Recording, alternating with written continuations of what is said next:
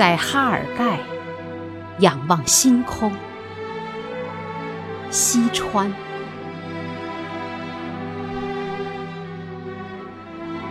有一种神秘，你无法驾驭，你只能充当旁观者的角色，听凭那神秘的力量从遥远的地方。发出信号，射出光来，穿透你的心，像今夜，在哈尔盖，在这个远离城市的荒凉的地方，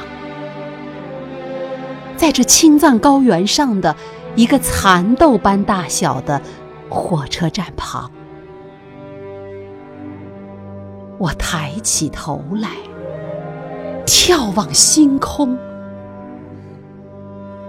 这时，河汉无声，鸟翼稀薄，青草像群星疯狂的生长，马群忘记了飞翔，风。吹着空旷的夜，也吹着我；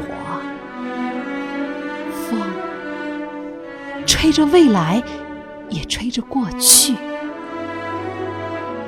我成为某个人，某间点着油灯的陋室，而这陋室冰凉的屋顶，被群星的亿万只脚踩成祭坛。